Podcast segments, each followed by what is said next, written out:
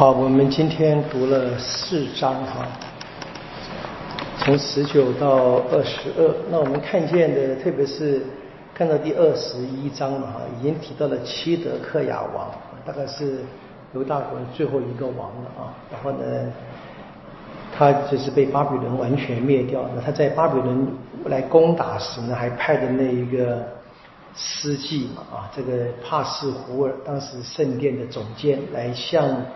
耶利米亚问，问请他请求他去问天主的神谕，结果呢，他当然是希望听见天主祝福的话嘛。结果呢，一颗米那个耶利米亚讲了一群一大堆诅咒的话。好，我们先回到十九章嘛。那么又是这一个呃陶匠买瓶子，去陶工买瓦瓶，我还记得吗？前面十八章。他去看了陶工做东西，对不对？他买瓦瓶。那么他说他看见陶工在捏瓦瓶的时候，捏得好就用保留，捏得坏就把它摔烂。啊，这边就是谈，就是那么人就像天主手中的陶器，如果人呢不听话呢，要把它摔烂掉，所以是非常可怕。在第呃十一节说嘛，万军上主这样说：我要破坏这人民和这城市。就如人打破这陶工的器皿，再也无法补救。这边是呃，天主叫耶利米亚用这一个买陶买一个瓦器，买一个瓶子，然后把它摔破的一个图像，来预告天主要降下惩罚嘛。当然，这个降下惩罚的原因呢是什么？他们不肯听天主的话悔改，就在第十最后第十九章十五节说。啊，万军的上主这样说：我要给这个城市跟他所属的一切城镇招来我对他说过的灾祸，就是外邦人会来把他们灭亡啊！因为那什么？他们应着景象不肯听从我的话，所以是人哈一直不肯听天主的话。那么当然，先知这样的宣讲当然是人们不爱听。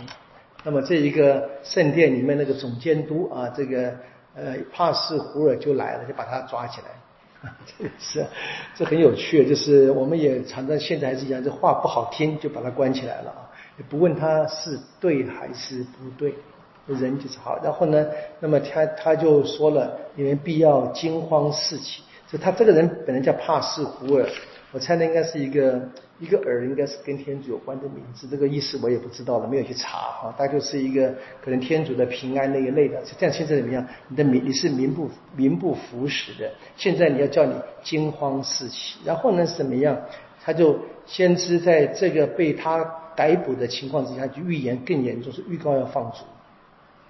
啊，所以你看这个第呃。第五节里面，这城中的一切财物、积蓄、珍宝，犹太犹大列王的一切宝藏，我都要交在敌人手中，让他们抢掠、掠夺到巴比伦去，就预告这个放逐的这个发生嘛。然后呢，这个人呢，帕斯胡尔跟他全家人呢，都要死在巴比伦，埋在那里，就是客死异乡的意思了。哈，好，这个是。先知在预言了这个天主的惩罚之后呢，碰到这个司祭的这个处罚啊，然后呢，接着呢，他怎么样？他在继续讲天主的神谕，他同时怎么样？也跟天主抱怨啊，在这个第二十章的七到十八节，基本上就是他向天主祈祷，呃，对天主讲话都是一种祈祷。那我们可以看见，这个祈祷包含他讨论他的命运啊，就是说天主是你引诱了我。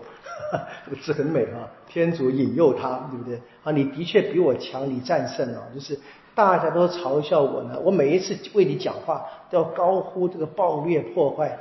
简单讲，给自己打气了啊！他知道他讲的话的后果，他知道的。他说：“可是呢，第九节说，假如我说我不再想念他，天主啊。”我不再想念天主，不再以天主的名发言，但是我心中像有火焚烧，蕴藏在我的骨髓内，我竭力抑制也不可能啊！所以不要再怪我怎么念你们了啊！我竭力抑制也不可能啊！很美啊！这上主的话烧热先知的心啊，灼着他他非说不可的。好，那在这样子一个，他他们会会把他杀害，但是怎么样？第十一节他说。他开始有表达他的性格了。他说：“但是呢，与我同在的天主像一个孔武有力的战士，为此迫害我的人只有失败，绝不能制胜。由于谋事不成，必蒙受极大的耻辱，用不可磨灭的羞辱。而说不听他的话的人呢，是一定会被天主惩罚的。但他自己呢，并没说就会得救。啊，你看这个很很很特别的哈，就是这个先知知道，那天主要怎么对待他，他都接受了。但他知道那些不听天主话的人是必定要，应该讲是永远的惩罚吧。他这边再一次我们看见了，说第第十二节说，天主啊，我跟你说了我的案情，愿你让我见到你对他们的报复。那我们知道这个报复是放逐嘛，啊，他并不想看的。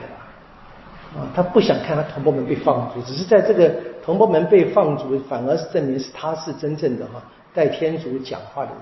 可以想象那个那个内心的挣扎了哈，就是都被放逐以后，耶勒米亚会高兴吗？不会的，不会的。可是他知道这是他必须替天主讲话。那这个情况说，我真是生不如死。啊，有时候说，哎呀，如果说呃让别人去讲吧，我不要讲了，可能是好，就是说把他的生日呢看成一个苦难的日子。好，二十一章就是大概进到快结尾了嘛，这个呃真的是巴比伦几乎已经兵临城下了啊，然后呢，这时候呢，这个王耶克里亚啊，叫契德克亚。还想起想起这个耶勒米亚怎么样？还派这个帕斯霍去问，请他去问问先知，先知会讲什么？好，结果呢，在先知就宣告了天主的话，就是神谕嘛，哈，在第四节就开始了嘛。上主以色列天主这么说了啊，所以你们都会被什么？被巴比伦王打败的，很清楚的。然后呢，他给了一个建议，可以这么说，第八节哈，上主这么说，叫他们投降啊。上主说。看，我将生命的路跟死亡的路摆在你们面前，好，生或死，你们自己选。然后呢，说，凡留在城中的必死，啊，凡出去投降的必活。你这个是不是长他人志气，灭自己威风啊？对不对？可是天主的话，天主的话。哎，我不知道，我好，我好希望我们台湾的政客们读读这些这些圣这些话了，就是 是很很惊人的一个描写啊好，然后怎么样？最后是他就劝，下面开始劝叶雅金王的各个王，一直到最后二十三章的结尾，就是开始不同的，就是过去的，因为这个这个契德克雅是最后一个王的，他就这等于好像是回顾过去。你看这个整个犹大历史啊，这么十几个王里面，当这个王好的时候呢，就守法律的时候呢，那天主也祝福他；当这个王不好的时候呢，那么他们怎么样，也就会受到这个严重的惩罚。而现在呢，是最坏的时候，他们这个王连续好几个都不听从天主的话嘛。啊，你看第二十二章怎么样？那先知还是怎么样？还是警告说，你们还是应该回头的。回头才有可能得到天主的祝福。那第三节就说哈，第二十二章说，上主说，你们应该执行公道正义，从压迫人的手中解放受剥夺的人，不要伤害虐待外方人跟孤儿寡妇，不要在这地方流无辜者的血啊。假如你们实在照这样的话去做，必有坐在达卫宝座上的君王乘车骑马，与自己的臣仆跟人民从这宫殿进来。但如果你不听呢？我指着上主启示，这宫殿必变为废墟。我们知道他们就没有听嘛，啊，所以还是一样。他那个整个的先知的话其实很简单呐，你天主的话不能变的，啊，天主是真理的话不能变的。你遵守盟约，天主就好好照顾你；不守盟约，那被处罚是自己带来的。好，像下面就谈的这些关于阿哈次，阿哈次是约西亚的儿子，那约西亚是好王，所以呢，约西亚去世以后呢，就就一连串的毁坏，从阿哈次开始。阿哈次是哪那个记得吗？就是这个伊伊莎伊亚去告诉他的时候，你你向上主求一个，我不求，我不要是那天主，对不对？伊伊伊莎伊亚说了嘛，有一个真女要怀孕生子，那个王。啊，那个王，这，当然我们不要把他的名字忘掉了，好像是。好，然后就是你可以看见这二十那几个这历史里面曾经发生过的那些君王，好的跟坏的，那很清楚。那么坏的怎么样？是他们不听天主的话，那才被天主罚的。就限制的遭遇，其实是天主借了外邦人的手。那最后呢？你看最后关于这个耶克里亚啊，也是这个最后几位非常这个呃不守天主法律的王，第二十四节啊。说上主说，我永我永远都存在，我永在啊，这是亚威的意思，我永在啊。那么犹大王约雅金的儿子哈科里亚或耶克里亚啊，好，就算你是我手上盖章的指环，我把你拔掉。啊，君王戴那个指环嘛，当然是最珍贵的嘛，就很像我们前面读过的耶利米亚的那个腰带是一样的，最珍贵的，那个拔掉，拔掉。丢掉，这个图像是很很美的啦，就是讲美不好听，就是很很很很实际的一个图像，让看出的，就是天主本来是拿你当这么心爱的宝，可是你却不听，那怎么？他也只好把你拔掉，让你受这个惩罚。不，当然这边谈的是整个的犹太的背景，是一切都是天主是最后的嘛。所以他都把最后的行动都归给天主。其实我们可以说是这个人呢自己要脱离天主的手才对，这样子。好，这是这四章，我们还有三章，我们下一星期一就就可以读完这个第一部分，就是这个先知的神谕。我们今天就到这里啊。关键其实是一直重复的，就是要遵守天主的诺言，天主的许，天主的盟约。愿光荣归于父。即子即圣神，起初如何，今日依然，直到永远。阿门。应父及子及圣神之名啊。好，谢谢大家。